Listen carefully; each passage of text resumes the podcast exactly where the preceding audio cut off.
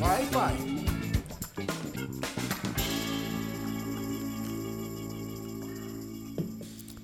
Estamos gravando. É você, Renato Cariani. Porra, quebrou minha musiquinha, Renato. Vou fazer de novo.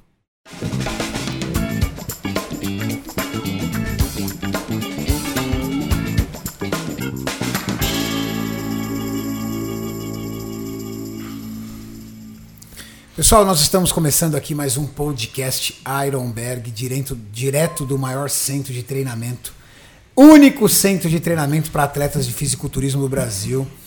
Do meu lado direito, Júlio Balestrin, atleta IFBB Pro, categoria Heavyweight, e um camarada que está aí sempre figurando no nosso podcast, o melhor treinador do Brasil. Estamos aí, Renatão, representando sempre a musculação no Brasil aqui. É nóis.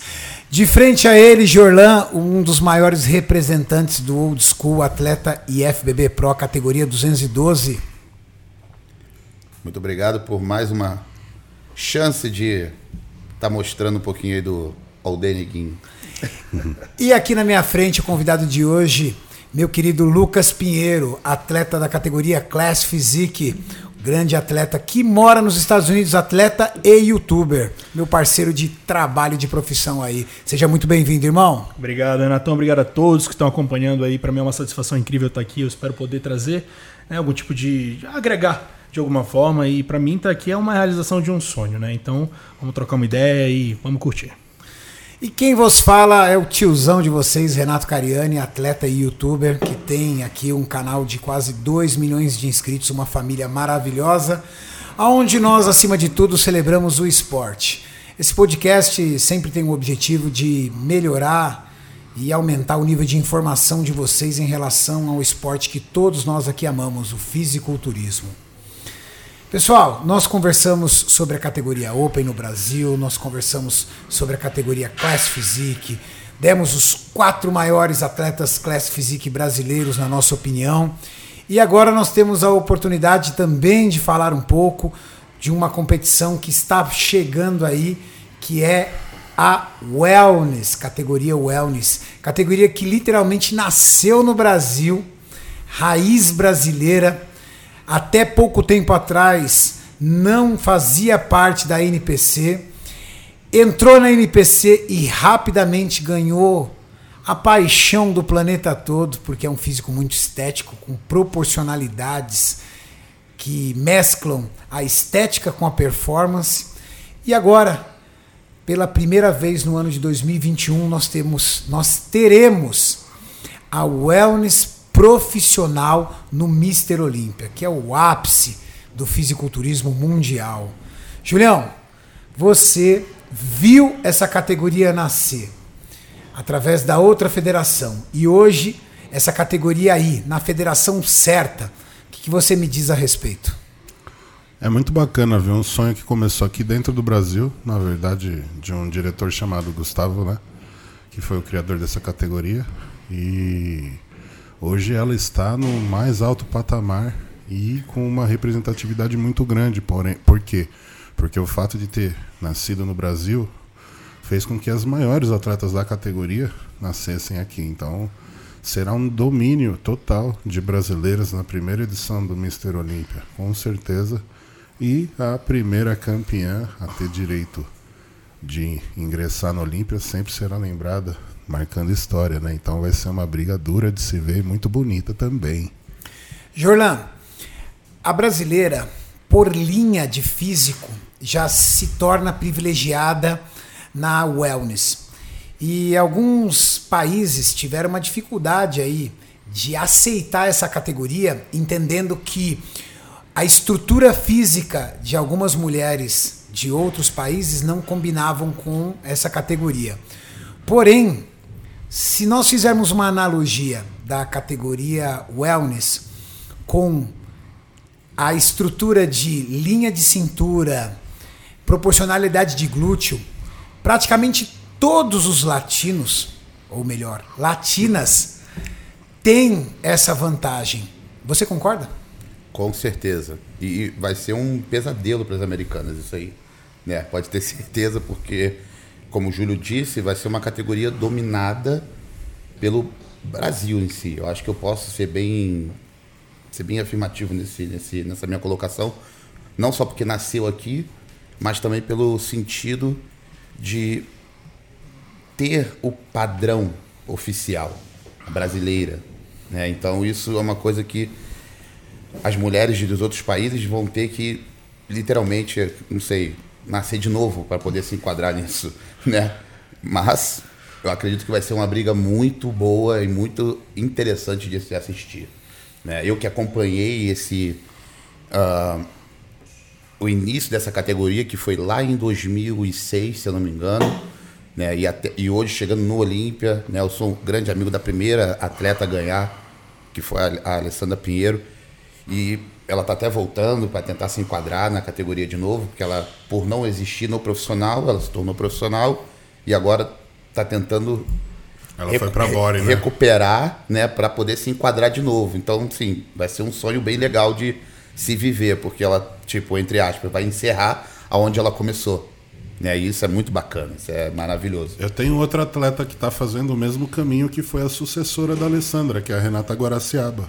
Verdade, a verdade. Renata Guaraciaba Ela está vem também retornando com o Fábio Chiodini em grande forma. Eu venho acompanhando Legal. o Instagram dela. Ela está realmente em grande forma e vai representar muito bem e eu acho que a Renata, inclusive, vai participar desse evento semana sim, que vem. Sim, sim, ela tá, ela tá convocada. É uma das brabas. É uma das brabas e assim, não, tem que respeitar, porque ela já foi Olímpia, né? Ei! tem que respeitar que ela já foi Olímpia, então assim. É, ela vem e eu tenho certeza que ela vem para fazer história também, porque ela não entra mal preparada. Eu nunca vi a Renata entrando para brincadeira. Imagina um top 10 do Olímpia só brasileira? Você é louco! Lucas, você vive nos Estados Unidos e você é um cara que vive o esporte 100%. Eu disse para você lá embaixo, eu te acompanho desde a época que você abriu seu canal no YouTube. E eu vejo que você é um baita de um atleta, você ama esse esporte, tem uma mente de atleta e é apaixonado pelo fisiculturismo. Você, morando nos Estados Unidos, sabe que a paixão das mulheres em relação à alta performance de fisiculturismo se chama biquíni uhum. e até woman's physique. Mas e a wellness? Elas já começaram a aceitar ou elas ainda acham que são mulheres de glúteos grandes demais? Então, Renato, é, primeiramente obrigado, cara. Para mim, escutar isso de você, eu não fazia ideia. Né? Escutar de você que você já conhecia o canal, já conhecia um pouco da minha história desde 2017 é, algo surreal, irmão, de, de coração mesmo. Então, assim, Cara, o que eu posso dizer? Eu tive a oportunidade de estar em algumas das competições que aconteceram nos Estados Unidos, competições assim regionais, a nível pequeno, mas que já deu para ver um pouco dessa introdução da categoria wellness, né, no, no, no cenário americano.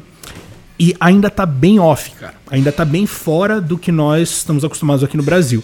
Eles estão tentando, né, adaptar a categoria, é um processo que leva tempo.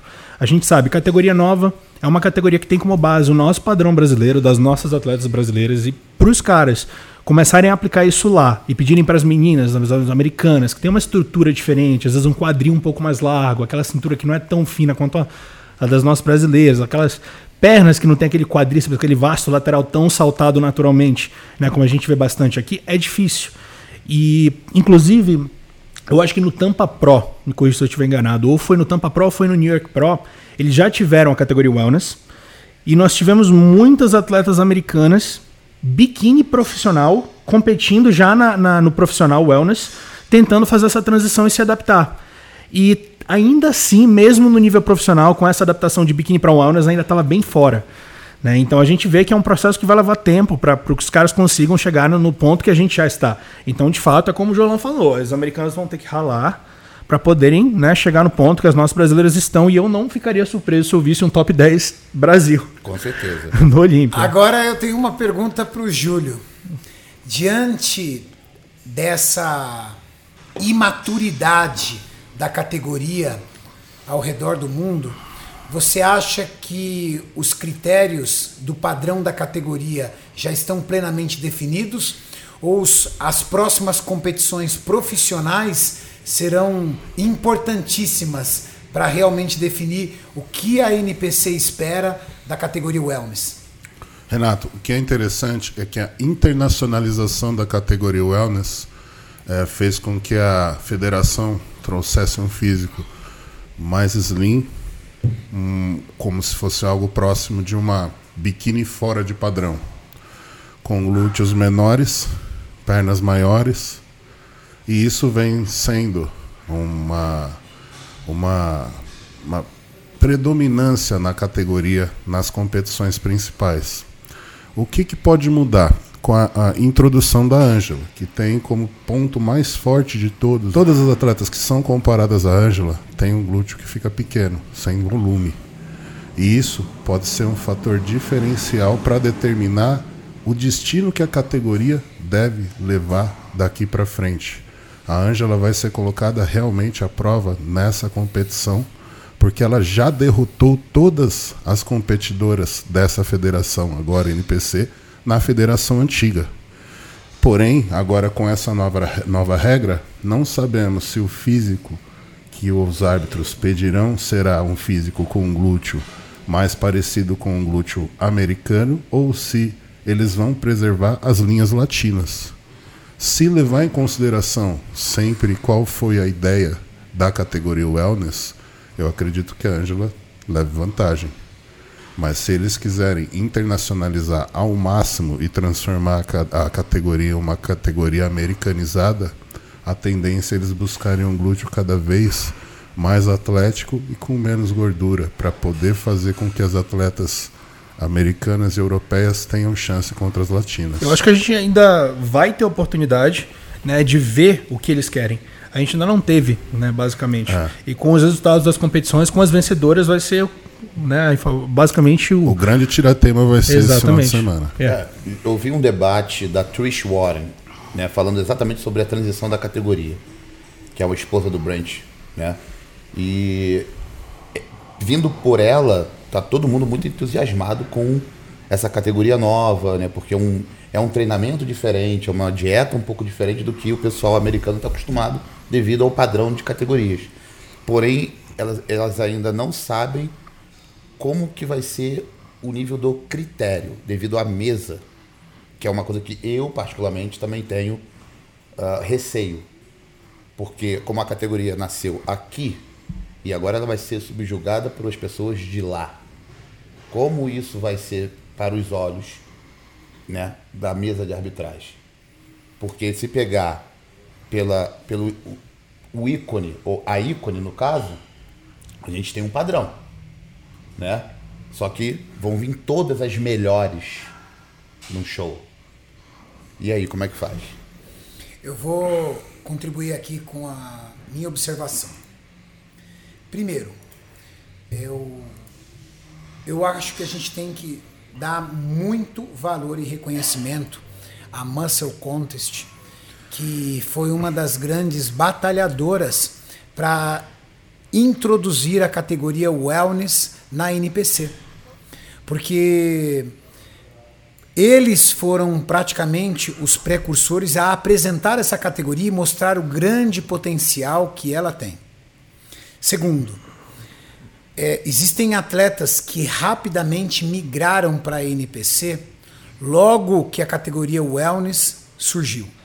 E isso gera para elas uma vantagem, porque os árbitros foram assistindo elas, vendo, reconhecendo, valorizando. Eu acho que a Ângela Borges, ela demorou um pouco para realizar essa migração. Eu, na minha opinião, acho que ela deveria ter migrado o quanto antes. Mas, enquanto a Ângela não migrasse, a categoria continuaria indefinida. Porque a principal atleta da categoria, a ícone, a atleta que todas as mulheres que competem na wellness admiram e se inspiram, não estava na NPC. E agora está. Sim. É como se o fenômeno estivesse numa outra federação. Agora o fenômeno veio para cá. E como o fenômeno da wellness poderá interferir no critério da categoria, no padrão da categoria, só no domingo nós vamos dizer. o tamanho da discrepância entre Angela Borges e as demais competidoras. Certeza. Eu- só que eu já penso em Olímpia. Eu já até esqueci dos campeonatos que vão ter, pra falar a verdade.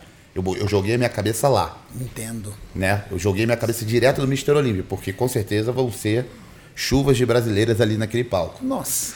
E a mesa, que a gente sabe que não é a mesma de todos os lugares, é uma mesa do Olímpia de julgamento. E aí que entra toda a questão, que é onde eu pensei e calculei a coisa. Falei, poxa, é diferente a mesa do Europa, é diferente a mesa da Muscle, é diferente a mesa do Olímpia. Então isso que me, me instiga a querer estar lá logo. Querer que chegue logo isso para a gente poder ter uma base mais concreta. Até para eles também se aliviarem. Porque eu tenho certeza que eles têm uma responsabilidade muito grande agora. Não, de fato aí sim. Quando a primeira Miss Olímpia Wellness estiver definida, aí teremos um norte né, na categoria, aí podemos olhar para a campeã e falar é isso. Né, como é o caso da, da Classic Physique agora, que vem tomando um novo rumo, e de, enfim, das outras categorias. Né? Para você criar um esse desejo, você precisa ter um modelo de sucesso. É isso que falta para o wellness Exato. despontar. Então, Sim. isso é só uma questão de tempo. Em 2021, quando for definida a primeira campeã, já saberemos qual que é o norte e a linha que se deve adotar. E aí eu tenho certeza que muito das atletas que são da categoria biquíni, que têm dificuldade de descer o peso para poder adaptar o físico, vão se interessar muito por essa categoria. Certeza. E acredito que também atletas que forcem muito para se enquadrar na categoria biquíni. Né? Não, que é a tem- salvação. Eu acho que é a salvação para aquela mulherada que quer puxar, tem que puxar, tem que sofrer muito para poder afinar e ficar enquadrada na categoria. E eu acho que é por isso que a Muscle Contest, a NPC, vem orientando para que o volume da atleta wellness não seja tão alto, para que ela se aproxime um pouco da biquíni e que motive atletas americanas a migrarem para a categoria wellness. Porque nós temos que ser sinceros, não dá para construir uma categoria que só tem atleta no Brasil. Certeza. Isso não é internacionalizar uma categoria. Então, você precisa. Ah, mas o brasileiro leva vantagem, então dane-se o mundo. É, não é por aí. Afinal de contas, os americanos levam vantagem na Open, nem por isso os árabes não estão correndo atrás e chegando cada vez mais próximo. O que, que você precisa fazer? Internacionalizar a categoria. E como é que você internacionaliza a categoria? permitindo que haja um padrão que equilibre para o planeta inteiro. Sim. Você não, ah, vou fazer o padrão na cara do brasileiro, tá? Mas aí você ferrou o americano. Aí você ferrou o asiático. Aí você ferrou o europeu. Então a gente precisa equilibrar. O problema é que muitas pessoas dizem que o maior fenômeno da categoria wellness e uma das maiores atletas de fisiculturismo do planeta, Angela Borges, não está enquadrada no padrão hoje da categoria. Você já ouviu, já, já, já ouviu isso, Júlio? Já ouviu isso, Jorlan? Eu já ouvi isso diversas vezes. Eu não entendo como que as pessoas têm capacidade de falar isso, sendo que a Ângela sempre venceu as competições a qual ela participou. É. Eu, graças a Deus, não ouvi. Eu também não, não- Eu nunca não tinha escutado ouvir. falar Não- isso. Não, consigo entender isso. Então é, é até decepcionante, porque ver o histórico da Ângela, que é um histórico que é irretocável, Sim. sendo deixando de ser considerado por pessoas que são influentes do nosso meio, É a maior campeã da categoria que existe no mundo. não. Então- É, mostra que é, não, não- não mo- não mostra o interesse dentro do esporte, em sim o interesse pessoal. É.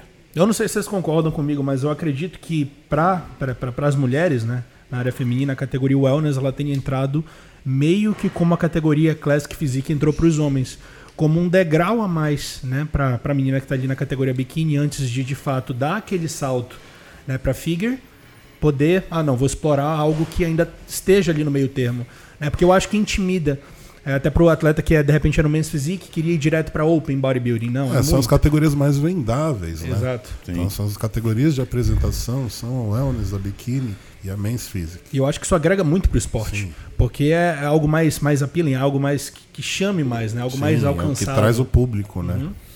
É, me preocupa só é, isso. É, a gente precisa realmente valorizar as nossas atletas e reconhecer, acima de tudo, os grandes valores que nós temos aqui no Brasil.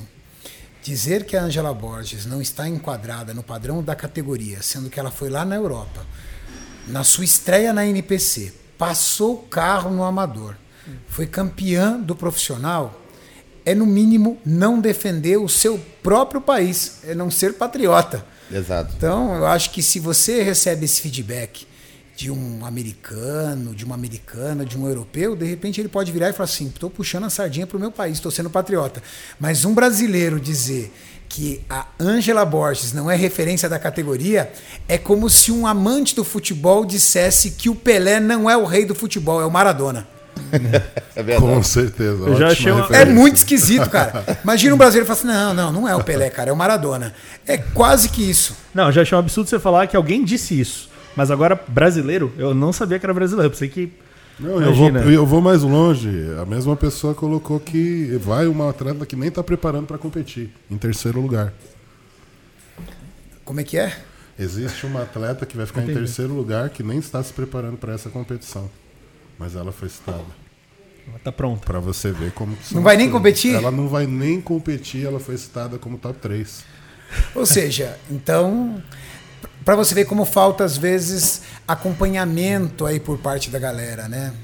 Então eu acho que a gente tem que tirar de lado um pouco os interesses pessoais e acreditar que o esporte do fisiculturismo, principalmente no nosso país, precisa ser celebrado pelos nossos grandes heróis. E as mulheres precisam de um espaço. O fisiculturismo feminino ainda está muito longe, muito longe em relação ao fisiculturismo masculino. Apesar de terem os melhores títulos, hein, Renato? Então, cara, É verdade, viu? olha, É o único que. gente- Angélica Ket, Exato. Isa Pessini, Juliana Malacarne. Juliana Malacarne, Tem a Nath também, top 2. ah, tem a Natália Coelho, Tem a Natália Coelho. Tem campeã, bicampeão Arnold Ohio, o vice do Olímpia. vice do Olímpia. Então, assim. E, o- e os, e os brasileiros estão na onde? E aí nos masculinos a gente só tem o Eduardo Correia, que é o nosso maior representante. Chegou sete vezes na final e ficou em vice em uma. E o Kaique, que é um finalista também. Os únicos dois brasileiros da história que foram para uma final de Olímpia. Os dois únicos heróis Os da únicos. batalha do Olímpia. Os únicos. E assim, é- é muito ruim, né? Nós como homens. Ver que as mulheres passam o carro literalmente na gente no fisiculturismo. Passa o carro. Falando em Kaique, a categoria Men's Physique, uma categoria de entrada do fisiculturismo que rapidamente ganhou o gosto do público e que nos ajuda muito, porque educa as pessoas para dentro do esporte. O praticante da musculação olha a categoria Men's Physique com um olhar sem rejeição. Esse shape eu teria. Esse shape é legal.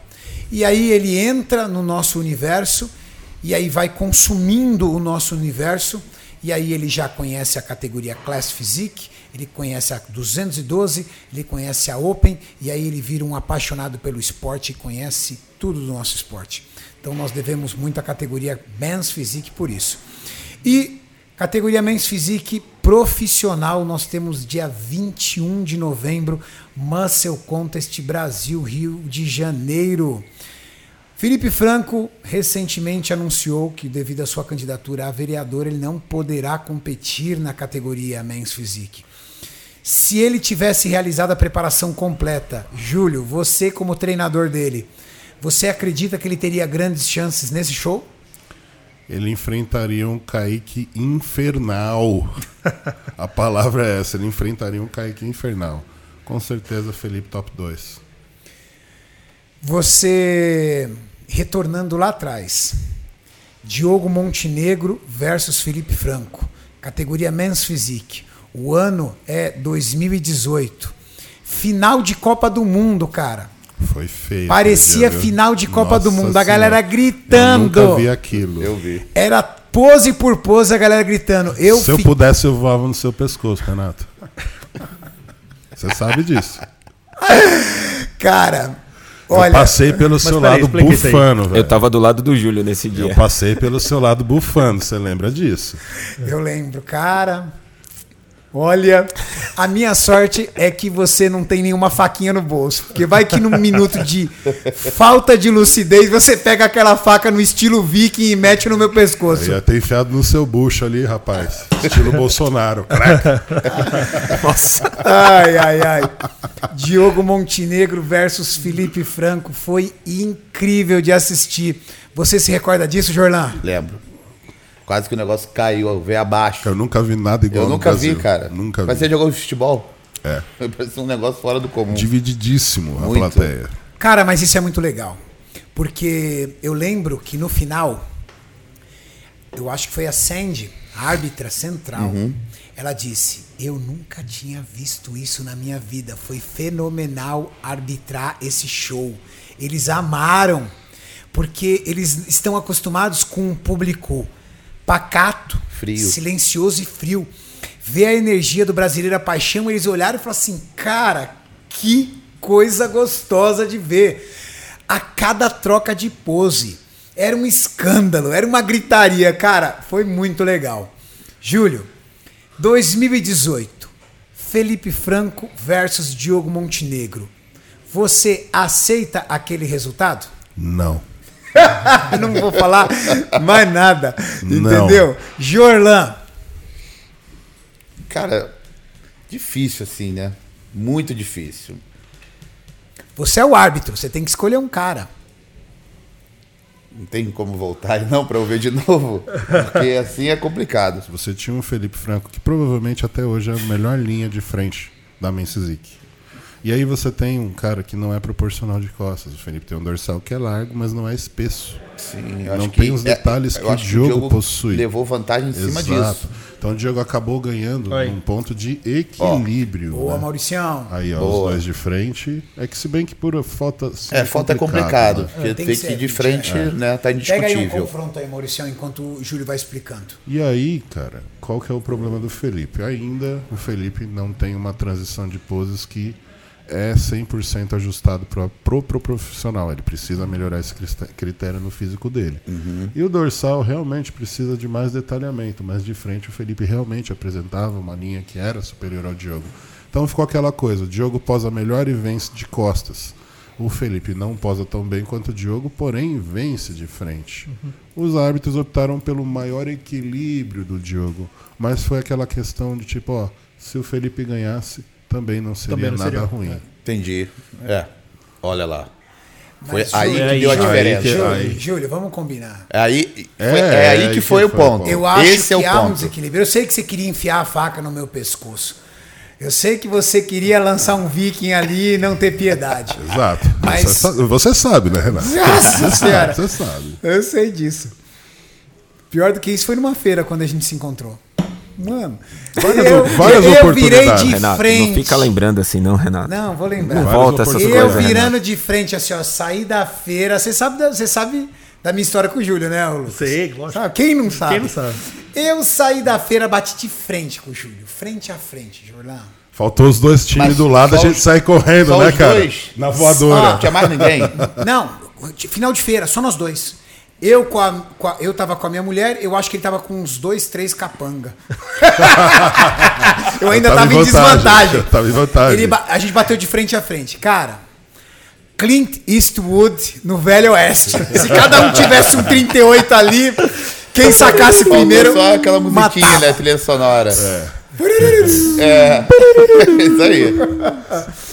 E aí? Caraca. Faltou a musiquinha só de ataque pra eu fazer assim. Roda aí e Maurício, coloca pra galera assistir um pouco do confronto. Felipe Franco versus Diogo Montenegro. Top.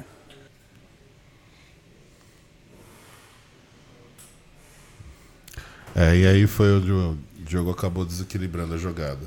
Sim. E venceu. A cara do Felipe. Faz parte, meu querido. Infelizmente acontece. Júlio, Foi isso que aconteceu. Foi duro de engolir, porque na prévia o Felipe ficou no centro do palco o tempo inteiro. Na final, fizeram um confronto e no último confronto tiraram o Felipe do centro do palco. Quando foi feito isso, eu já vi que realmente tinha sido determinado campeão ali.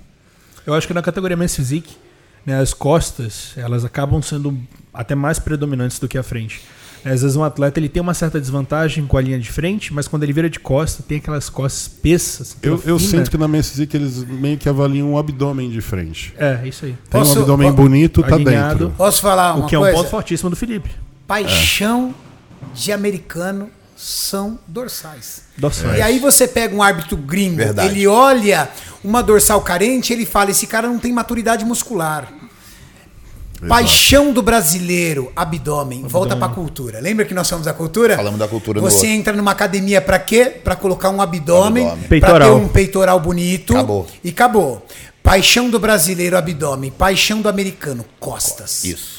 Então eu acho que quando a- o árbitro central, que se eu não me engano era Sandy, era Sandy? Era sempre. Era assim. Tinha Sandy Tamer, se eu não me engano. Era os dois. Quando virou de costa, eu acho que eles se decepcionaram com a diferença entre eles. Sim. Era uma diferença muito grande. Porque realmente, o físico de frente do Felipe é lindo, é muito estético. E o brasileiro se apaixona por isso, porque o brasileiro tem o aspiracional, o cultural. Então, era xingo para todo lado em cima do Diogo, porque o brasileiro olhava o Felipe e falava assim: cara, ele não pode ter perdido. Olha que shape, eu queria esse shape pra É mim. Tá bom, mas é porque você não dá bola pra costas, por isso você queria esse shape. Exato. Você concorda, Jorlan? Não, com certeza. Com certeza. Foi determinado exatamente quando eles viraram de costas. Na minha opinião. Foi o que eu conversei com o Tamer depois. E aí eu, claro, aceitei a derrota depois do, do que ele tinha explicado pra mim. Eu não tinha como argumentar com ele de uma forma que realmente fosse técnica. Então ali realmente ficou definido que o campeão era o Diogo e aceitar a derrota e continuar trabalhando. Não tem o que fazer. É que pro Júlio era doído duas vezes, porque a gente tava em time adversário pra O problema era perder pra você, Renato. Ele não tava nem ligando pro resultado dos atletas. Era, Era só você o problema, Renato. Desgramado. Faz parte. Mas vai ter volta, viu? cara, não acabou eu- ainda não. Não, tá louco. Agora, agora a gente vai fechar. A gente, a gente Para, só, velho. só no para o ímpar agora. Chega. Essa briga não para o ímpar agora. Já chega. Bom, mas eu acho que a questão genética também na dorsal dos dois, né? É uma coisa que difere muito. O Diego, ele naturalmente já tem uma inserção bem baixa. Você vê Sim. que a dorsal dele sai praticamente da cintura. Densidade, né? Densidade, você vê que ela pum, arma. A da do Felipe, apesar de estar bem montada, né? Ela começa mais alta. Então isso é um problema que eu tenho, né? E é uma coisa muito chata para se conseguir resolver. Tem solução. Acredito, apesar de ser uma coisa muito genética, tem solução, né? Com treino, mas Nunca vai Nunca ser um vai ser dorsal 100%. inserido lá embaixo. é, nunca vai ser. Não tem o que fazer. 21 de novembro, Muscle Contest Rio de Janeiro, nós temos um confronto pesado. A pergunta é: basta saber quem será o segundo colocado, Júlio? Primeiro colocado já está definido? Primeiro colocado é Kaique Pro? Incontestavelmente sim. Jorlan, Também acho. Lucas. Absolutamente sim. Eu venho, é, eu vou fazer agora, vou aqui levantar uma polêmica. Várias e várias vezes eu vi o treinador do Vinícius, um atleta men's physique muito bom da região norte, provocando o Kaique nas redes sociais, comentando: não vai dar pra você não, arroba Kaique Pro. Ele marca o Kaique. Dessa vez não vai dar pra você, dessa vez você perdeu. Chamando ele na provocação ou até mesmo atacando ele aí em algumas provocações na internet. Você acha isso sadio, Júlio? Eu não acho nem um pouco sadio e totalmente antiprofissional essa atitude. Não existe a necessidade nenhuma de um técnico. Veja bem, o técnico, não é um atleta. Não é nem um atleta. Ficar atacando outro atleta para defender o seu. Fisiculturismo a gente resolve em cima do palco. Meus problemas pessoais com você nunca foram expostos, Renato. A gente sempre se resolveu ali na competição, cada um ganhou, cada um ficou puto, mas foi pro seu lado. Nunca teve esse diz que me diz ou marcação em Instagram. Só na pra porrada. Pra tentar se autopromover em cima de um problema que nunca existiu. Você chegou a ver algum desses comentários, Júlio? Eu vi. Eu cheguei a ver duas vezes já esse tipo de comentário e fico muito decepcionado, porque o, o treinador é um bom treinador, mas isso é uma atitude que não, não, não traz nenhum respeito pro trabalho dele. pelo rosto do Jorlan, isso para ele é uma novidade. Mas o que, que você acha desse tipo de, provo- de provocação, Jorlan? Não, acho isso uma completa falta de respeito. Porque acho que acima de tudo tem que ter profissionalismo e ética. E quando isso acontece, você joga as duas coisas no lixo: o profissionalismo e a ética. E cria uma situação, né? E cria uma situação completamente desagradável entre duas pessoas que às vezes mal se conhecem. Nem se conhece direito. Então, na minha opinião também, às vezes pode ser que, não sei quem é o treinador, de repente pode querer um pouco de destaque com isso, chamando imagem através de uma provocação, sendo que isso é negativo. Isso não chama uma atenção positiva. O que chamaria a atenção dele como treinador positivo é o atleta dele chegando lá em silêncio e ganhando. Então, eu particularmente assim, eu sou super a favor de uma rivalidade saudável no esporte. Eu acho que isso agrega muito pro esporte. Quando você sabe que um cara tipo Sean Roden e o Phil Heath vão subir juntos, você fala, caraca, velho. Ou aquela coisa entre Kai Green e Phil Heath que ia lá, um na frente do outro. Eu acho que isso é legal. Porém, não, não, não é o que aconteceu, né? Eu acho que isso daí já é falta de respeito. Eu acho que isso daí já é querer menosprezar o atleta. O Kaique é o nosso maior representante, que é top 6 Olímpia. Ele já é o melhor, é o, é o top 6, né? O sexto melhor Men's Physique no planeta. Então, você querer falar pra um cara que nem sequer se qualificou pra um Olímpia, que não vai dar pro cara que tá chegando lá, é meio complicado, né, cara? Não- Eu, eu entendo a estratégia dele. Qual é a estratégia? Eu quero me levantar como o rival principal. Exatamente. Eu tenho grandes nomes que competirão. Bem gringo aí. De fora do Brasil competir nesse evento. O que, que eu preciso? Eu preciso me colocar como o grande rival dele. E isso é interessante. Por quê? No momento que as pessoas reconhecem a mim como rival do melhor, eu entro num ponto de equilíbrio com o melhor. Então, eu entendi a estratégia do tipo: o grande rival do Kaique será o meu atleta Vinícius.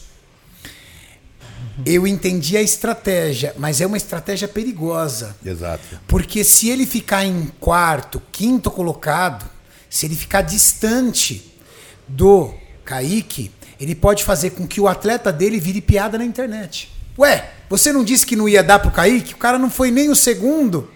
E aí ele pode prejudicar a imagem do atleta. Eu entendo qual foi a estratégia dele.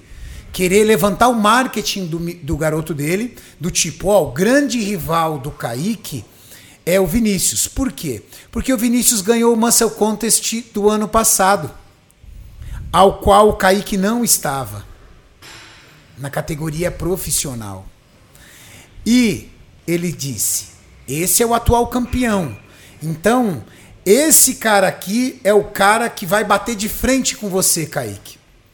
Funciona. Conor McGregor fazia muito isso. Eu só que ele foi lá e ganhou. Né? Ele provocou, provocou, subiu lá e ganhou do Aldo. É, mas aí eu te dou exemplo contrário, né? O Conor McGregor é o sucesso. E aí eu te falo dois casos de fracasso. Charles Sonnen contra Anderson Silva, que tomou até tapa na bunda do Anderson Silva. E agora, Paulo Borrachinha contra Israel Adesanya. Também foi a mesma coisa. Falou, falou, falou, fez até um vídeo correndo atrás do, do Adesanya no palco e tomou uma surra. Esse é o risco Tomou uma falando. surra, Risco que tomou uma surra falou. e o pior, ele tomou uma sarrada do Adesanya no palco. Tomou a sarrada? Tomou uma sarrada, que o Adesanya fica postando isso agora todos os dias que deu uma sarrada no Borrachinha. E o Borrachinha ficou com a moral lá, no embaixo. dedão do pé. É esse o perigo. Eu entendi a estratégia do treinador. Querer colocar o atleta dele como grande rival do Kaique. Só que se ele não bater de frente com o Kaique, não pegar a segunda colocação e não chegar bem perto do Kaique, ou até mesmo ganhar do Kaique, porque ele disse que não ia dar pro Kaique, corre o risco de ele expor o atleta dele a uma situação muito difícil. Exato. Sim. Maurício, eu vou pedir para você colocar os comentários aqui, para não acharem que eu estou inventando, os comentários que ele realizou. Eu tenho salvo no meu WhatsApp, depois eu vou mandar para você os comentários que ele realizou ali, dizendo que não ia ter chance para o Kaique. Só para não acharem que a gente está criando coisa.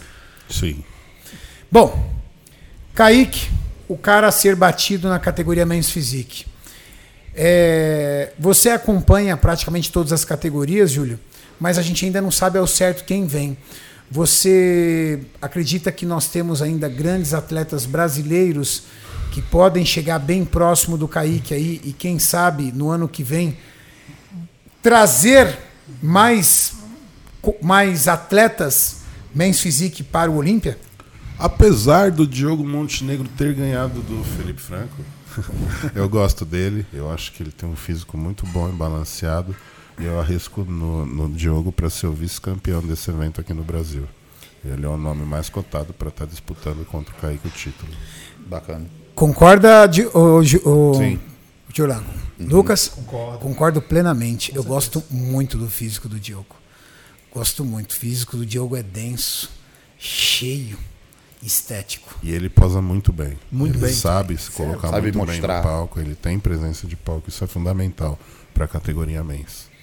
Eu acho que ele é o grande oponente do Kaique. Acho o Vinícius um atleta excelente, tem costas muito boas, mas principalmente nas poses e na segurança que o Diogo transmite no palco, é difícil bater o Diogo. Viu? Assim, ainda o, o que eu falo, vou mais longe. O Vini, o Vini ele, ele tem um dorsal muito impressionante, mas o abdômen dele necessita de mais trabalho e ele ainda nunca chegou na textura de pele que se chega um atleta profissional. Então o desafio dele é realmente deixar o físico dele polido ao ponto de ser imponente para se disputar as primeiras colocações dentro de uma categoria profissional, além de ter que melhorar bastante ainda uh, a rodada de poses dele, porque ele não consegue explorar os pontos fortes dele e ele ainda aí deixa muito evidente a linha abdominal dele que não é o ponto forte. É rasa. É rasa. E a pele dele ainda falta aquele brilho, né? Falta aquela textura do profissional, aquela pele de celofane. E vamos combinar, o adversário dele é um cara que quando se fala em condicionamento, Não tem se igual. destaca É. na liga profissional inteira. Exato, na liga profissional inteira. Então o Kaique não erra no condicionamento. Então não sei onde que o treinador estava na cabeça quando ele fez um comentário desse tipo. Eu entendo ele até ser o desafiante, mas sem- seja um, ah, um adversário que, que coloque algo que seja plausível, não algo que realmente fica inviável de se cumprir. Eu acho legal essa, essa autoconfiança, sabe? Eu acho que tá certo. Eu acho que quando você se prepara para uma competição, você tem que pensar que você vai ganhar. Sim. Eu mas, acho que o, mindset ele nem funciona. Mas você- não acredite nos sonhos da sua mãe, né? E não poste no Instagram. O Júlio, o Júlio, ele como é da época do Street Fighter, ele já vem na giratória. e outra coisa. Não foi o atleta que fez o comentário, né? Eu acho que isso É foi o pior. isso, Se fosse é. o atleta que Tá aí o ponto. lá. Tá aí o ponto. Não é o tre- nada contra Às o vezes Vini. o, Sonnen falava, correto? Sim. É, Borrachinha falava, Borrachinha falava e o próprio Conor. Conor McGregor falava. Então, tipo, eu mato no peito e eu assumo depois. Isso. Minha preocupação é o treinador falar e depois o, o atleta Pagar. pagar a conta. E vai pagar. Vai ter que pagar. pagar. É uma bagagem difícil de ser carregada Botar, tá botaram na ele. conta dele. Porque quem bota a Botaram cara lá. é ele. É. Né? Então isso é complicado demais. Complicado. É o problema da expectativa né, exacerbada dessa forma. Se você cria uma expectativa muito grande em cima de uma determinada pessoa e ela não performa da maneira que você espera, né, depois você não vai ter a mesma expectativa em cima dela. Então, às vezes, fazer o seu trabalho quietinho, calado, chegar lá e deixar o seu trabalho falar por si só, né, vai ser um boom muito maior. Eu chamo isso de modo raiz. E assim, uma coisa importante também, gente, história triste todo mundo tem. Porque, na verdade, o Kaique, apesar de morar nos Estados Unidos, ele treinava numa academia de baixa estrutura. Academia dele praticamente peso livre e halter. Trabalhando todos os dias. Trabalhava todos os dias, de 10 a 11 horas por dia, numa loja de suplemento como balconista.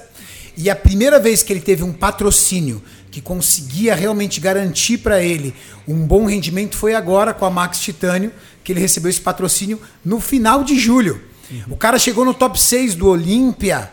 Ah, mas ele era patrocinado por outra marca. Não, não, mas o patrocínio que ele tinha, o apoio que ele tinha, hum, era mínimo, não dava para pagar a parte de alimentação dele, nada. Ele vivia vendendo suplemento como um balconista de loja de suplemento. Ah, mas ele vivia nos Estados Unidos. Meu amigo, não é porque você vive nos Estados Unidos que você vai treinar na melhor academia americana, que você vai treinar e viver do esporte.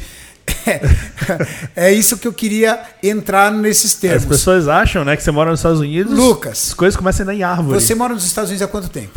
É seis anos, Renato. Seis anos. Você foi com a sua família, pai, mãe, ou você foi na cara e coragem? Cara, fui sozinho, eu e minha esposa, né? Eu e minha esposa, nós é, já temos, já estamos juntos desde os 15 anos de idade. Então, aos 19, nós tomamos essa decisão. Você tem E quantos no- anos, Lucas? Tenho 25. Você é louco, um garotão. Menino ainda. É a barba e o corpo que parece que tem 35. então, nós decidimos que a gente queria isso para nossa vida, né? Eu já tinha ideia que eu queria fazer algo relacionado ao esporte, que eu queria viver desse meio. Então a gente decidiu ir e tentar a sorte. E nesse meio tempo, Renato, foi nesse meio tempo, foi como você falou, trabalhamos de tudo, né? A gente trabalhou em loja de roupa, trabalhamos em restaurante, minha esposa trabalhou anos de babá.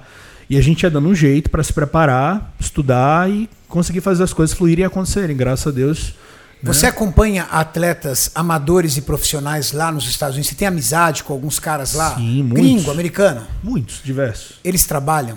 Todos. Sem exceção, todos.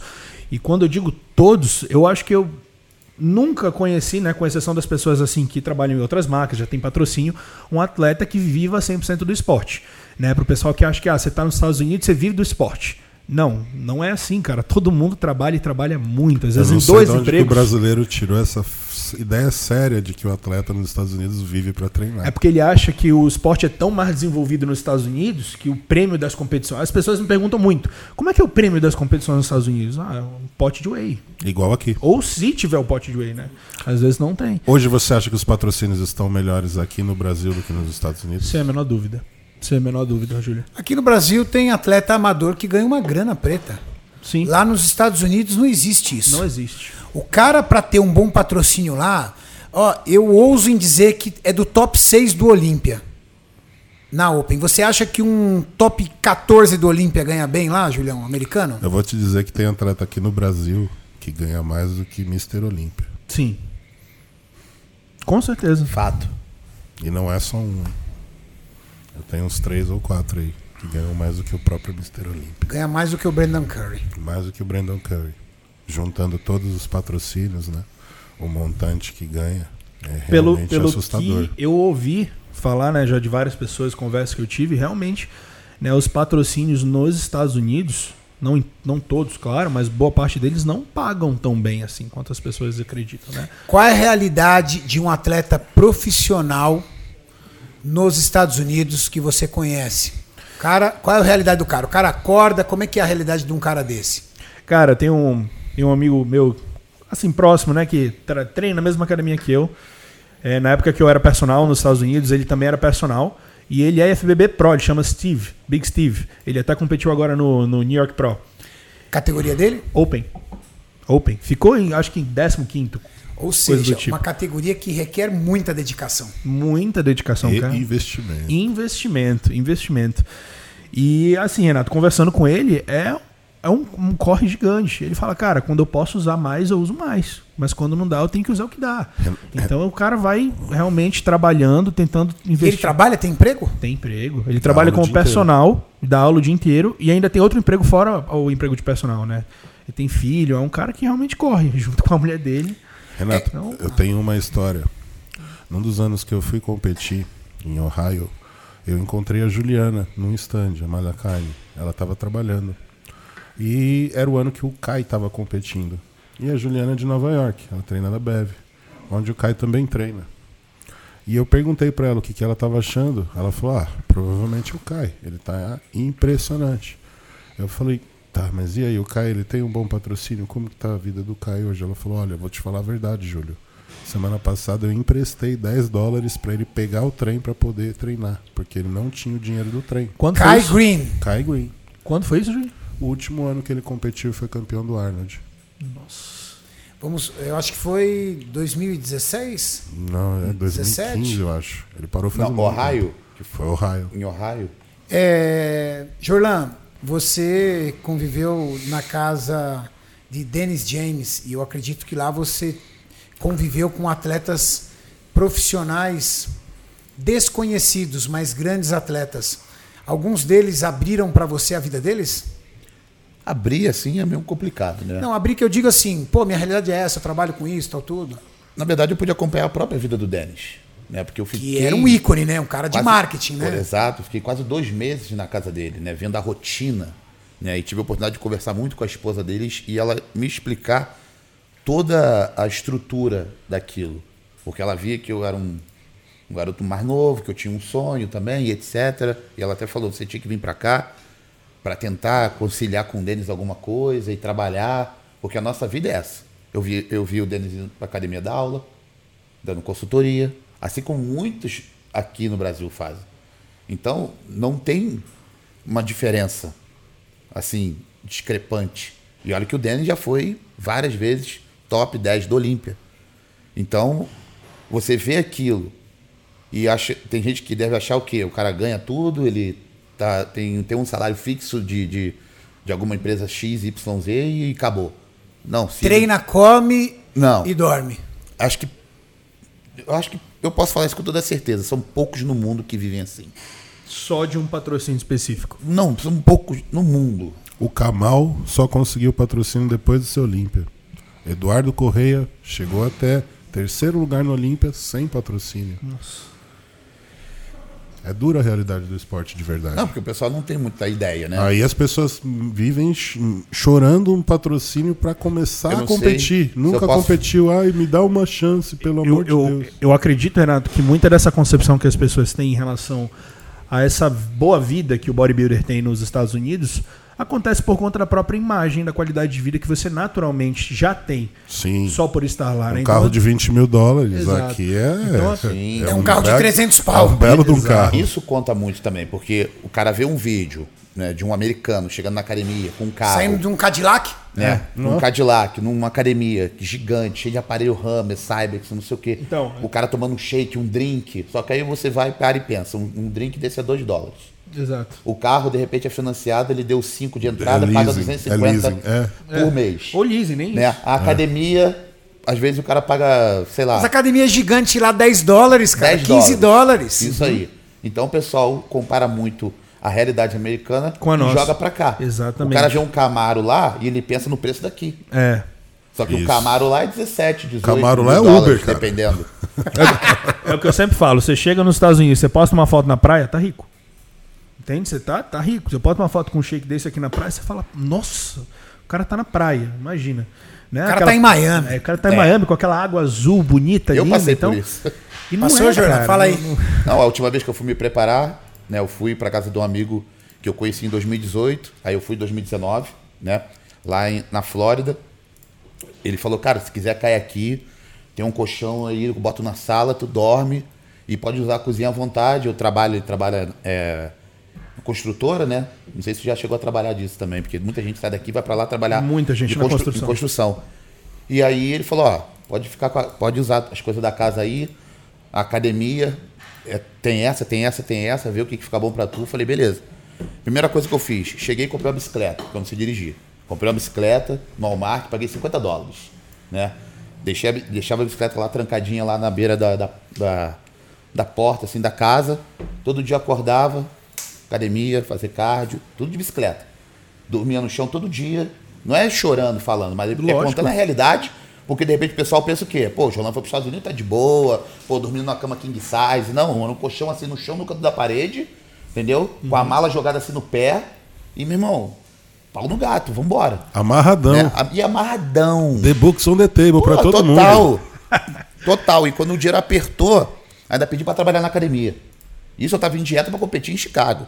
Foi naquela época. Né? Cheguei na academia, era uma, a dona era uma brasileira. Aí ela, pô, legal, você é do Brasil, não sei o que, para Aí liberou a academia pra eu treinar, porque eu tava pagando todos os dias ali, diária, né? E ela falou, pô, me dá um treino de, de, de perna e tal, não sei o quê. Aí ela tinha uma aluna que ela queria treinar pose de wellness. Falei, eu treino também. eu cobrei 20 dólares. Faço qualquer negócio. Falei, meu irmão, vambora. Treino tudo. Então, tipo, aí. Eu aí queria ela, ter visto essa aula, você dando essa aula. e a mãozinha aqui, ó. Ah, Queria não. ter visto a leveza. Isso a gente não. Isso Eu ele não queria ter grava, visto a né? leveza do neguinho nesse momento. Ô, Júlio, Não. nessa hora ele não faz live pra gente. Nessa hora ele não faz Ah, live. essa hora não pode. Aí eu tinha que estar na academia, tipo, 6 horas da manhã, porque a mulher queria treinar a perna 6 horas da manhã. Então, assim, o pessoal não tem ideia do corre. É igual, pô, mora nos Estados Unidos. Ah, meu irmão, o cara tá rico, tá de boa. Não sabe como é que é. Que horas tu acorda, que horas tu dorme, o que que tu faz pra treinar. Porra, não, hoje não vai dar porque eu vou ter que trabalhar até tal hora Sim. e tal, não sei o quê. Então, tipo, o pessoal tem que encarar mais a vida de frente.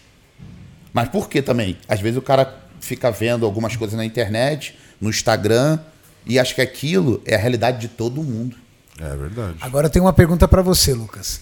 Pode fazer. Você se vê vivendo no Brasil novamente? Você vem pra cá, passa um período aqui, aí você olha e você se vê vivendo no Brasil depois de seis anos? Renato, Quantos anos? seis anos. Depois de seis anos vivendo nos Estados Unidos? Primeiro, rapidinho aqui, qual é a cidade que você vive? Eu vivo atualmente em Fort Lauderdale, fica a mais ou menos uma horinha de Miami, ali no sul da Flórida. Né? Essa qualidade de vida é excelente, muito boa. Né? Tem seus prós e seus contras, como todo lugar. Mas, Renato, engraçado, essa pergunta que você me fez agora, em praticamente qualquer outra circunstância na minha vida, eu diria que não. Né? Porque realmente a qualidade de vida é incomparável. Mas uma coisa que eu admito pra você que faz falta é o, é o calor. Sabe? Esse calor humano, essa Humano. conexão. Você tá próximo dos seus amigos, da sua família. Isso pesa um pouco. E aí você coloca na balança. Mas eu, eu diria que não. Eu diria que Olhando não. com Mas frieza, não. com Você não vê frieza, um não. momento melhor dentro do Brasil para trabalhar com mídia, para patrocínio, Sim. para crescimento Sim. profissional dentro do esporte? Com certeza, Júlio, para nós, né, para que trabalhamos nessa área, realmente, as pessoas que acompanham a gente estão aqui, né, as empresas estão aqui, quem gosta da gente estar aqui, então realmente tá aqui é acaba sendo melhor. E você chegar aqui, sabe, eu nunca tive a oportunidade de chegar aqui no Brasil e estar aqui vivendo aqui um tempo.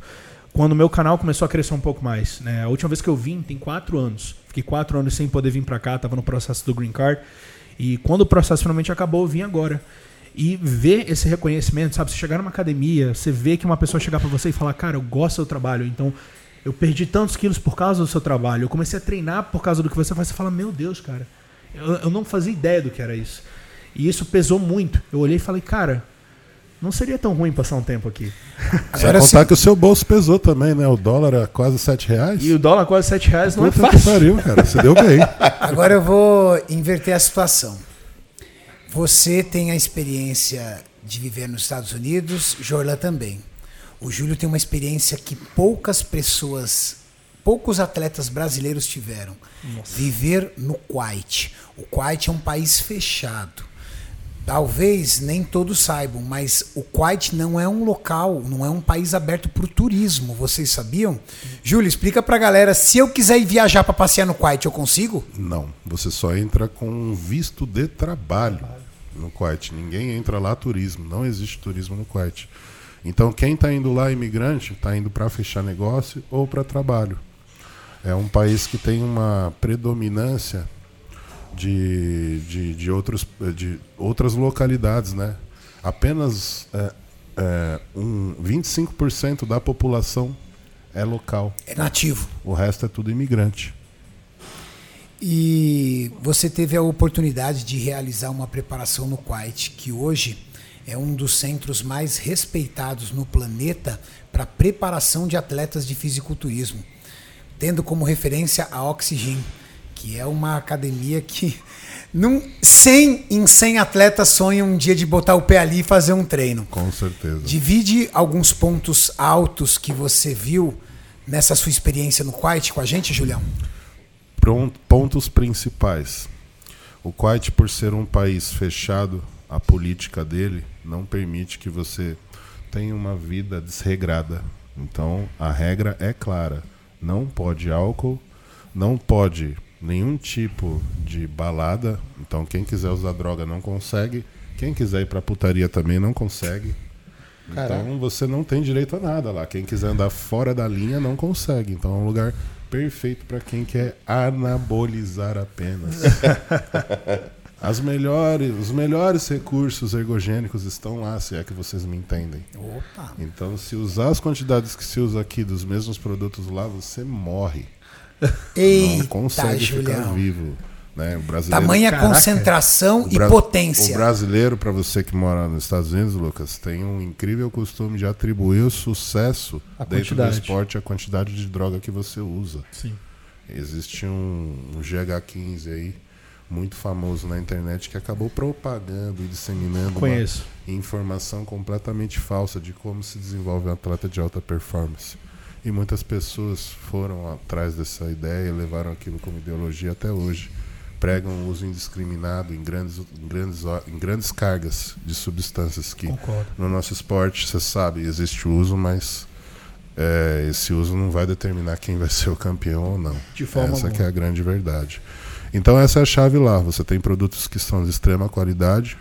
Você tem uma comida que é muito barata e uma academia que vai ter as melhores máquinas possíveis e um povo que é fanático pelo esporte. Eles amam tanto quanto os americanos ou mais o fisiculturismo e admiram demais.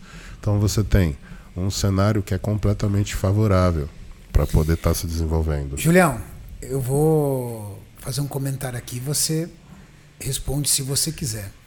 É verdade que alguns sheiks árabes adotam atletas de fisiculturismo como seus cavalos de raça, investindo neles para mostrar, olha aonde meu atleta chegou, meio que disputando com outros para mostrar que o atleta dele é mais poderoso que o outro e senta o pau em dinheiro, enfia dinheiro no cara, investe no cara como se fosse um cavalo de raça, assim vamos dizer?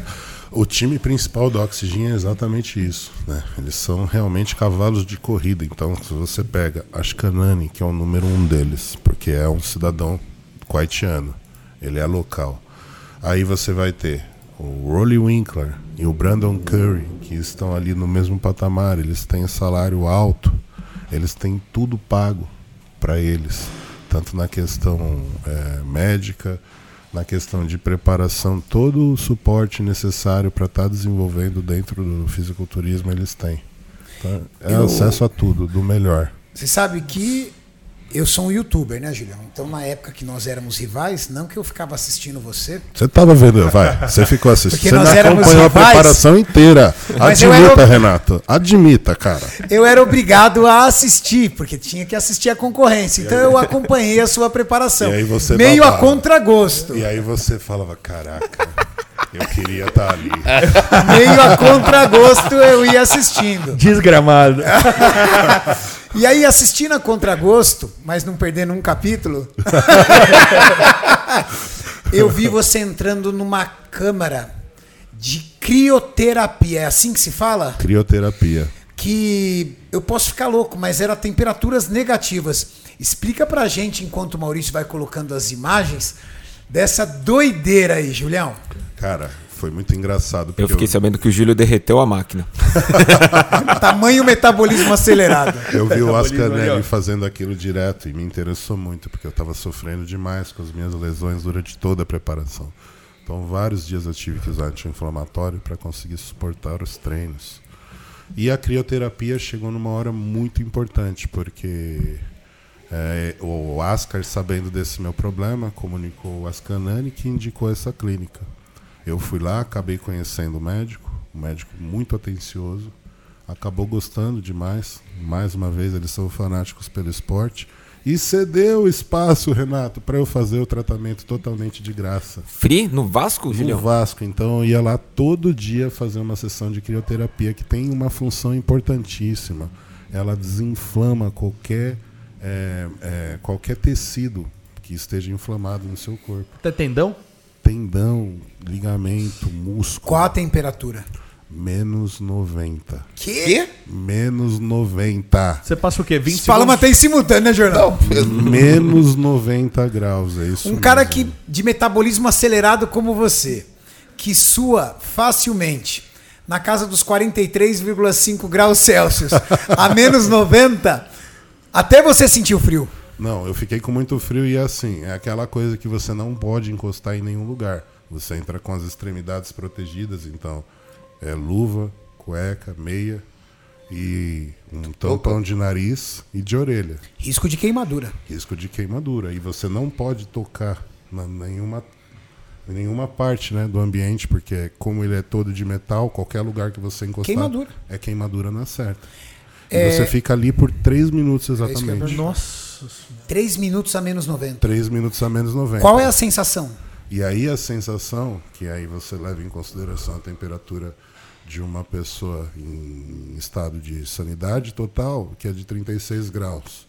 Ele consegue abaixar para 26, 25 graus em 3 minutos. Isso provoca uma reação de defesa e você produz muitos anticorpos. Cara, é impressionante, mas a sensação de leveza que você tem depois que você faz uma sessão parece que você dormiu 8 horas, Renato. Que O fantástico. pulmão abre, seu nariz começa a ter uma leve coriza, porque desentope tudo, suas vias aéreas ficam bem Gera uma abertas. ação expectorante. Isso gera uma ação expectorante e você tem aquela sensação de revigoramento. Então você sai dali, parece que pronto para um novo treino. É impressionante como acelera o processo de recuperação. Você lembra quanto que custa, ô Julião? Na época lá estava custando 25 dinares, né? Cada sessão. Hoje o dinar tá 19 reais. 19 reais. Pensa uma sessãozinha dessa, quanto que não ia custar? Um conto. Mil E reais tem- cada Mil reais. Alguma diferença de fazer pré, pós-treino, quando faz, não treina ou não interfere isso? Eles pedem para estar fazendo uma vez por dia. Isso equivale a 45 minutos de imersão naquelas banheiras com gelo. Já fez a banheira também? Não, a banheira eu nunca fiz, mas deve ser porque. Deve ser horrível. É horrível. 45 minutos numa banheira com gelo? Nossa. Diferente de 3 minutos. 3 minutos a menos 90 te traz uma sensação de dor, porque se você ficar 45 minutos no gelo, você tem dor. Lógico. É uma dor muito grande. Não, não. É, é, aqui, é aquilo, dá aquele frio apavorante. Mas eles colocam até uma música. É o tempo de uma música. Então você tenta até cantar a música, interagir com a música e esquecer que você tá a menos 90. Até Bizarro. porque não, eu não vou calcular isso com precisão. Um minuto a mais é um, pode ser um tempo suficiente para congelar seu sangue. Exato. Congelou o sangue, paz para automaticamente a oxigenação do É seu quase corpo. nitrogênio. Quanto que é a temperatura do nitrogênio, Renato? Não lembro Pode agora. me dar. Não. Olha só. Peguei, hein? Peguei o químico agora, moleque. Ah. Maurício procura e coloca aí pra gente, só pra gente matar a curiosidade. Mas, Júlio, então podemos dizer que você. se Menos con- 200. Menos 200. Eu não Podemos- sabia desse dado, não. Podemos dizer então que você se confrontou com tecnologias no Quite que você nunca viu em nenhum lugar. Isso, e tinha uma outra máquina que eu fazia que era muito interessante, que é uma máquina de shockwave. Lá, não sei se vocês sabem, mas o Holly Winkler tem uma articulação de joelho tão comprometida quanto a nossa. Então ele vive tratando o joelho e volta e meia ele não consegue fazer os treinos dele. Ascanani também, dores. porque eu só vejo o Ascanani treinando curtinho. Ele só faz assim, Sim, ó. Ele não tem amplitude nos Exato, movimentos o dele. Ascanani- Já percebeu isso, Jordan? Já. Já viu os treinos dele? Tudo curtinho assim, ó. Sim. Então, é- Isso é. Eu achava que era técnica, não é técnica, é limitação. Não, é limitação articular das- do Ascanani. Ele também tem uma epicondilite muito severa nos dois tríceps e ele também tem problema no ombro. Então os movimentos dele são todos encurtados. Ele vive fazendo agulhamento, shockwave e crioterapia para poder desinflamar e ele conseguir continuar treinando. E o problema do Winkler é no joelho. O problema do Winkler é no joelho. Com aquele quadríceps absurdo. É isso que eu ia falar. Graças àquela crioterapia que ele foi pro Olímpia e ficou em terceiro, porque ele não estava conseguindo treinar faltando quatro meses pro evento. E eu aqui com meu saquinho de gelo. Não. É, Valdeir Vou te Neguinho. falar. Ah, eu dei neguinho. Depois que, que aconteceu esse episódio, duas empresas que estavam é, fornecendo esse tipo de serviço entraram em contato comigo para ver se eu queria fazer algumas sessões.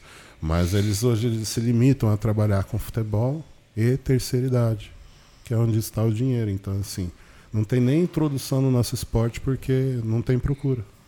Uau. É isso, não tem procura. E assim, as, as sessões, né? A crioterapia é algo relativamente novo no mercado, É né? que relativamente novo. Se você for observar, para o nosso esporte não é tão interessante, porque ele acelera o processo de recuperação do tecido danificado. E isso possibilita você treinar mais rápido. Mas e aí, será que não interfere na ação de hipertrofia? Eu acho que interfere, porque reduz o processo capaz. inflamatório.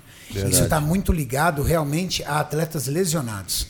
Porque o estímulo de hipertrofia vem do processo de inflamatório gerado. Sim, você treino. diminui o CPK fazendo isso. Você diminui o processo inflamatório. Lucas, é, eu vou afirmar isso e você pode negar se eu estiver falando besteira. Os recursos ergogênicos no Brasil são muito melhores do que os dos americanos.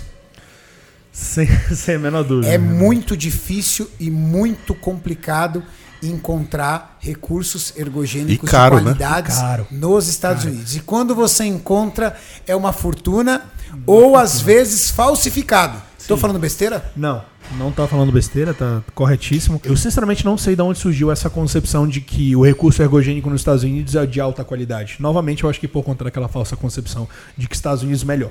Né? Você E já outra- tem. Uma pergunta.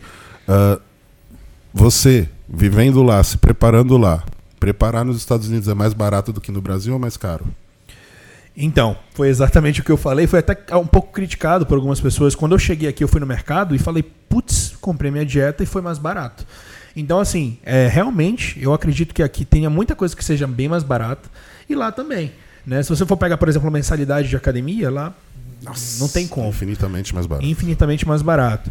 Então, assim, algumas coisas lá acabam sendo realmente mais baratas. Mas se você for pegar, por exemplo, é, trabalho, por exemplo, trabalho físico, vai, é, você precisa de uma massagem, uma liberação miofascial ou coisa do tipo, né? O trabalho lá, né? O labor, o trabalho à mão é muito caro.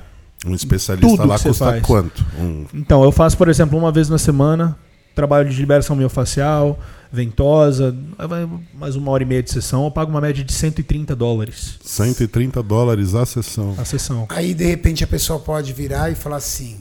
Cara, mas é equivalente para ele a 130 reais. Exato. Afinal de contas, ele recebe em dólar. Verdade. Por isso que nós estamos falando. Se você vive nos Estados Unidos e recebe em dólar, Show. ok. Agora, se você vai sair Converte. daqui com o seu rico dinheirinho em reais, pagar um câmbio de 5,70 e lá realizar uma preparação, você vai pagar 14 reais numa Coca Zero. Exatamente. Quem converte 14 não reais se numa diverte. latinha de Converteu Coca não se Zero.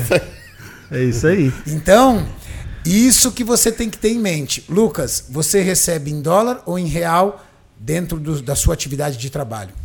É, Renatão, parte do meu, do meu pagamento atual é em dólar, mas a grande parte é em real. Ou seja, o cerco aperta para você. Aperta, com certeza. É algo que impacta diretamente o nosso trabalho. Você sabe por quê? Um atleta que recebe patrocínio nos Estados Unidos em dólar, se você vê hoje e ele recebe 3 mil dólares de patrocínio, seria um patrocínio legal, 3 mil patrocínio dólares, bom. dinheiro. nós estamos falando em 18 mil reais aproximadamente. É.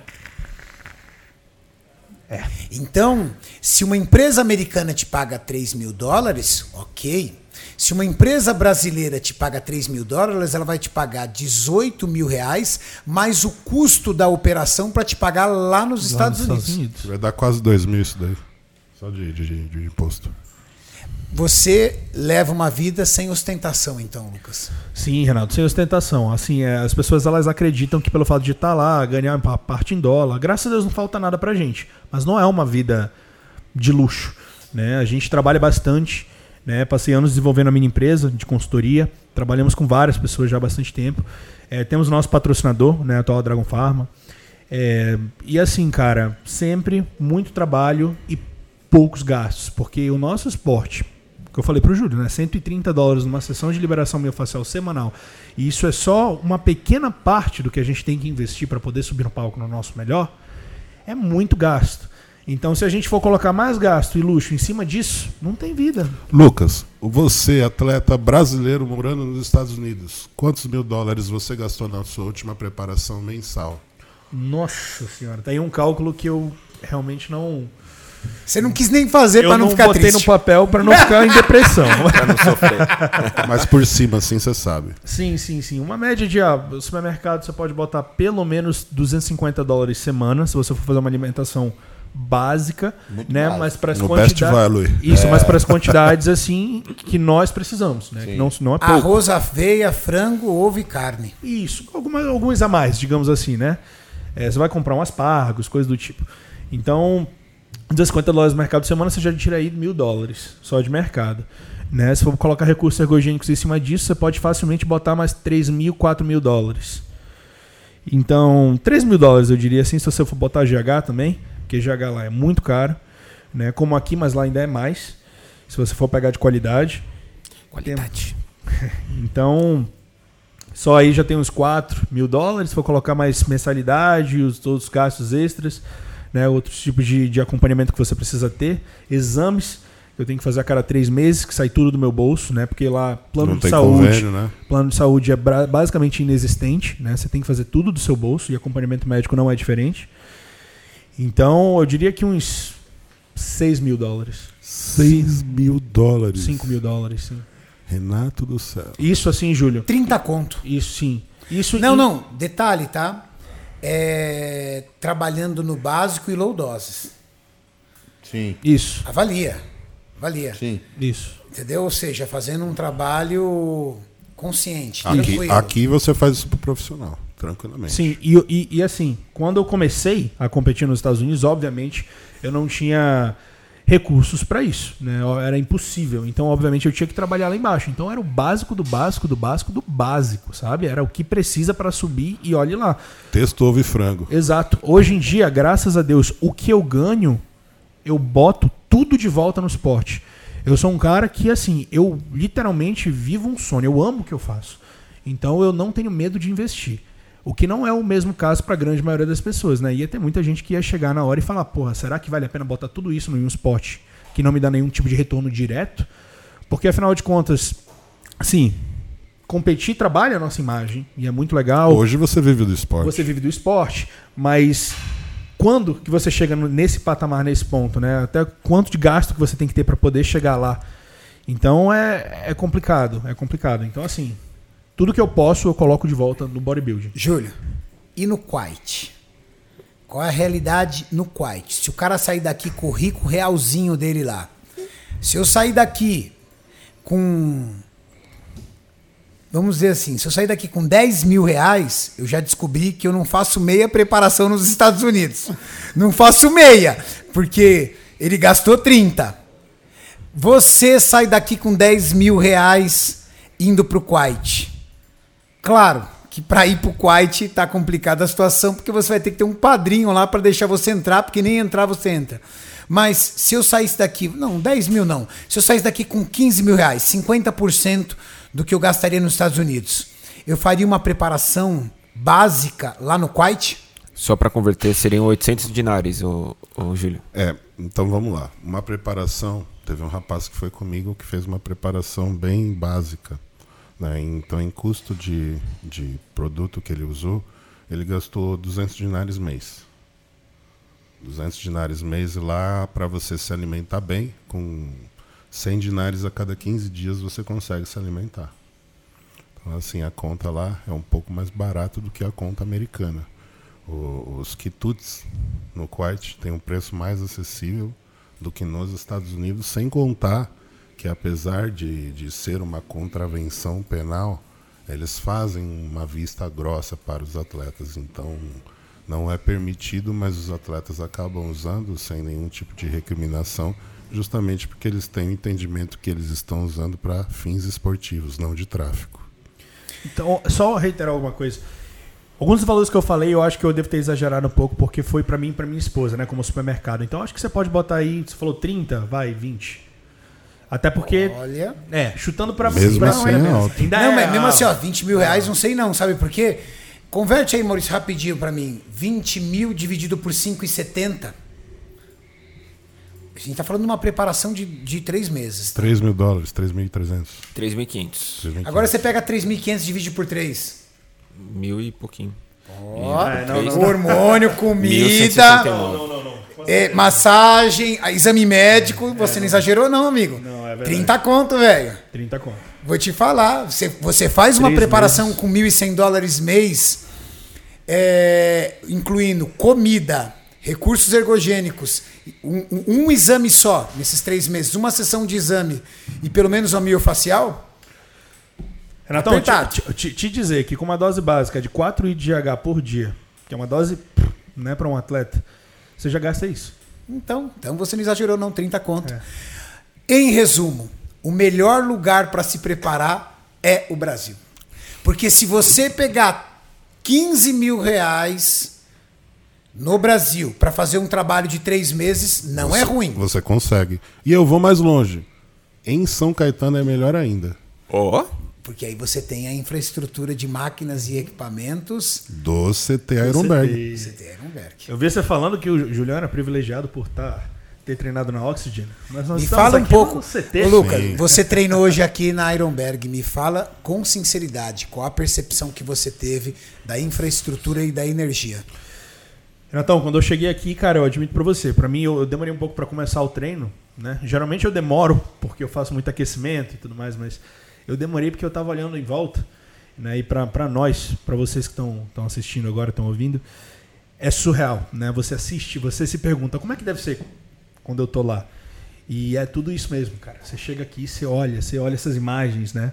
Você olha Phil Hit na parede, você olha Ronnie Coleman, você tá nesse ambiente que foi feito pro nosso esporte, com essa iluminação perfeita, as máquinas sensacionais. Cara, foi, foi incrível, um treino incrível. Eu quero ter a oportunidade de, sabe, treinar mais grupos musculares, que eu já fiz dorsal rapidinho, mas foi uma sensação única, cara. Jorlan, 15 dias aqui agora na sua casa. Passa pra mim a percepção que você tem do nosso centro de treinamento. Bom, eu fiz até um vídeo, né? Botei no meu Instagram falando sobre isso hoje. E assim, eu falei muito da energia, né?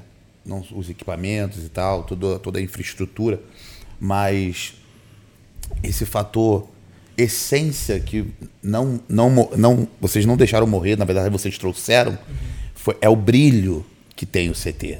Né? Por isso que eu falo, acho que todo atleta, qualquer cara assim que sonha com academia, ou qualquer mulher também que gosta, que é apaixonada por treino, esse é o lugar.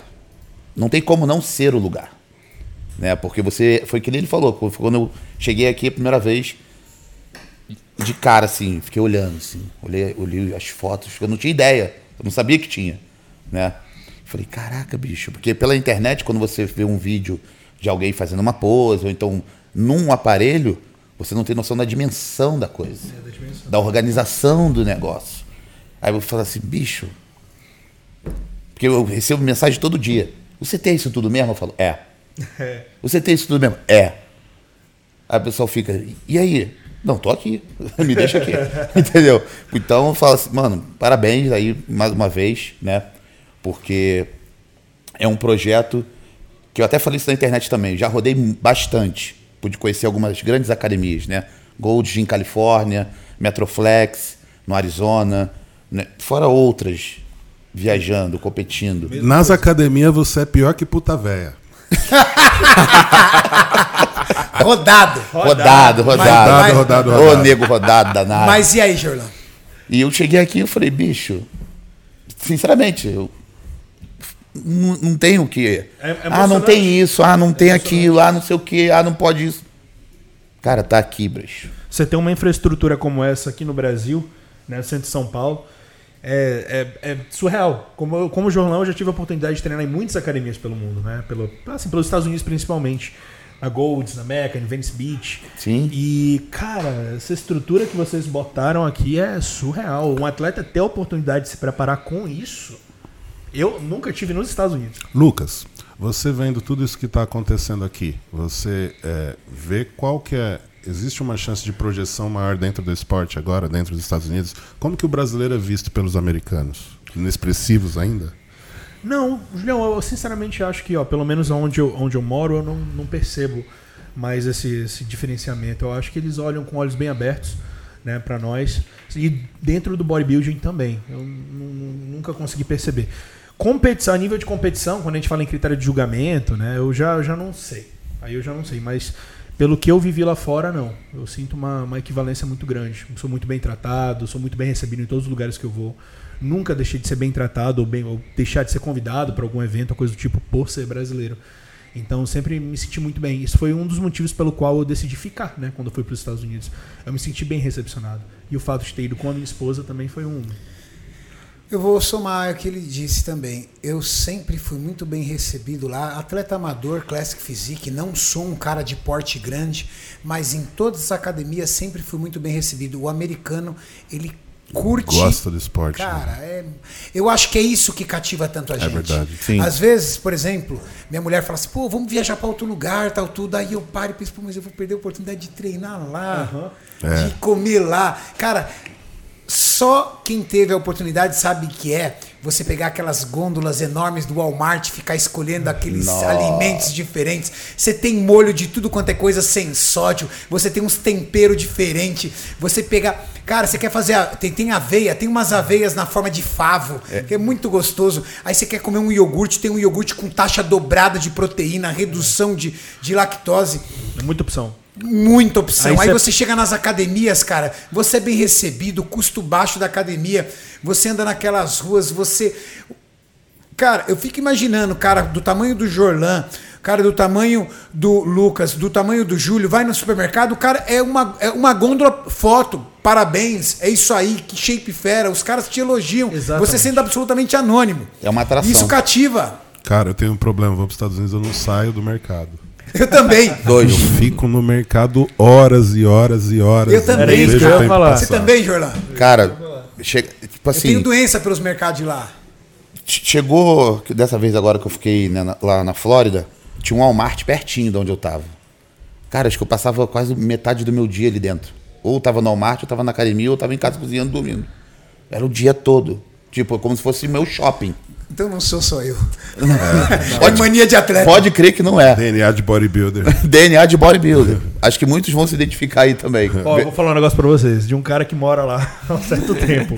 Chegou num ponto que a gente tava indo tanto, e é como você falou, cara, você vai no Walmart, você fica três horas. Aí você vai, você olha, você olha, você olha, você olha, é muita opção, né? Você fica, porra, velho, deixa eu ver isso aqui. Quer é conhecer isso. tudo, né? Exato. Que eu parei de. Eu falei, não, não dá, em preparação. Tava viciado em mercado. Então, não, chegou num ponto da preparação que eu falei pra minha esposa, não, você, você pode ir, amor, não preciso ir, não. Até porque, Porque ela. senão eu vou ficar lá duas horas. Não, é porque ela ficava chateada comigo, porque quando eu ia, a conta dava o dobro.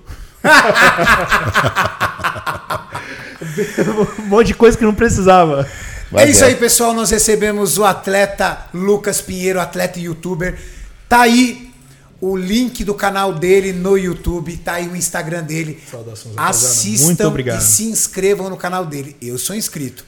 Do meu lado, Jorlan Vieira, o nosso símbolo do old school, que sempre soma demais, um atleta de carisma formidável e que traz a raiz do bodybuilding. E do meu lado, meu treinador. Estamos aí, Julião, há cinco dias da minha competição. Queria agradecer aqui na frente de todo mundo por todo o suporte e toda a ajuda que você vem me dando, que é providencial. O maior treinador de atletas do Brasil, um atleta IFBB que realmente simboliza o fisiculturismo brasileiro. E eu, Renato Cariani, tiz- o seu tiozão aqui de 44 anos de idade, cara de caveira, acabou toda a gordura da cara aqui, minha cara caiu tudo por culpa do Júlio. É o Munha. foi- aí é foda. A meta é fazer a transformação no dia do palco tá- e ser aquele Munha. Você tem que estar cheio, você vai ter que fazer a transformação no dia lá, cara. Qual era a frase que o Munha falava? Ô de vida eterna! Ah, é isso aí, pessoal. Muito obrigado. Mais um podcast sempre pra vocês. Valeu. Valeu, rapaziada.